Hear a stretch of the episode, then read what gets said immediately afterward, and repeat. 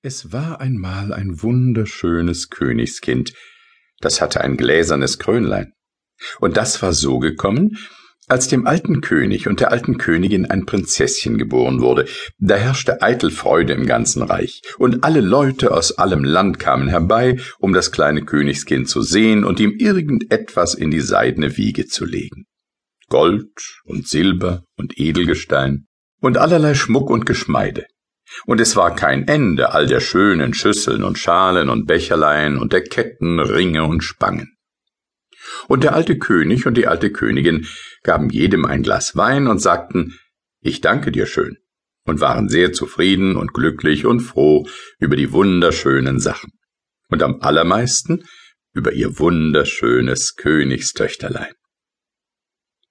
Als die Leute aber alle fort waren und jeder in sein Land gezogen, da kam eine seltsame fremde Fee an Prinzesschens Kinderbett und niemand wusste woher. Und die fremde Fee lächelte gar wunderbar und legte ein kleines gläsernes Krönlein auf den Königspurpur der Wiege und sagte dazu Du kleines Königstöchterlein, das Krönlein musst du hüten fein, und mag es mancher noch so sehr, Du gibst es nie und nimmer her, bis dass ein feiner Knabe kommt, der dir wohl ein Herzliebster frommt. Dann schenkst du ihm das Krönlein gleich und führst ihn in dein Königreich.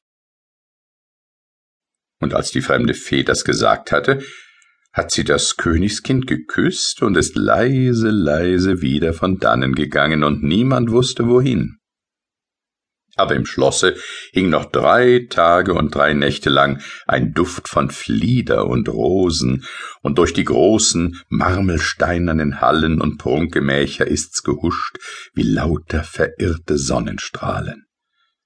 Das war sehr schön, und der alte König und die alte Königin und alle Leute im Schlosse merkten daran, dass ein Wunder geschehen war.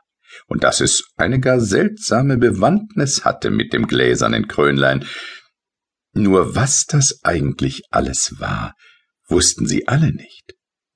Und war auch niemand, der es ihnen sagen konnte. Das gläserne Krönlein aber wurde gar gut behütet und bewacht und in eine güldene Kammer getan, und die war mit sieben güldenen Schlössern verschlossen und mit sieben güldenen Riegeln verriegelt.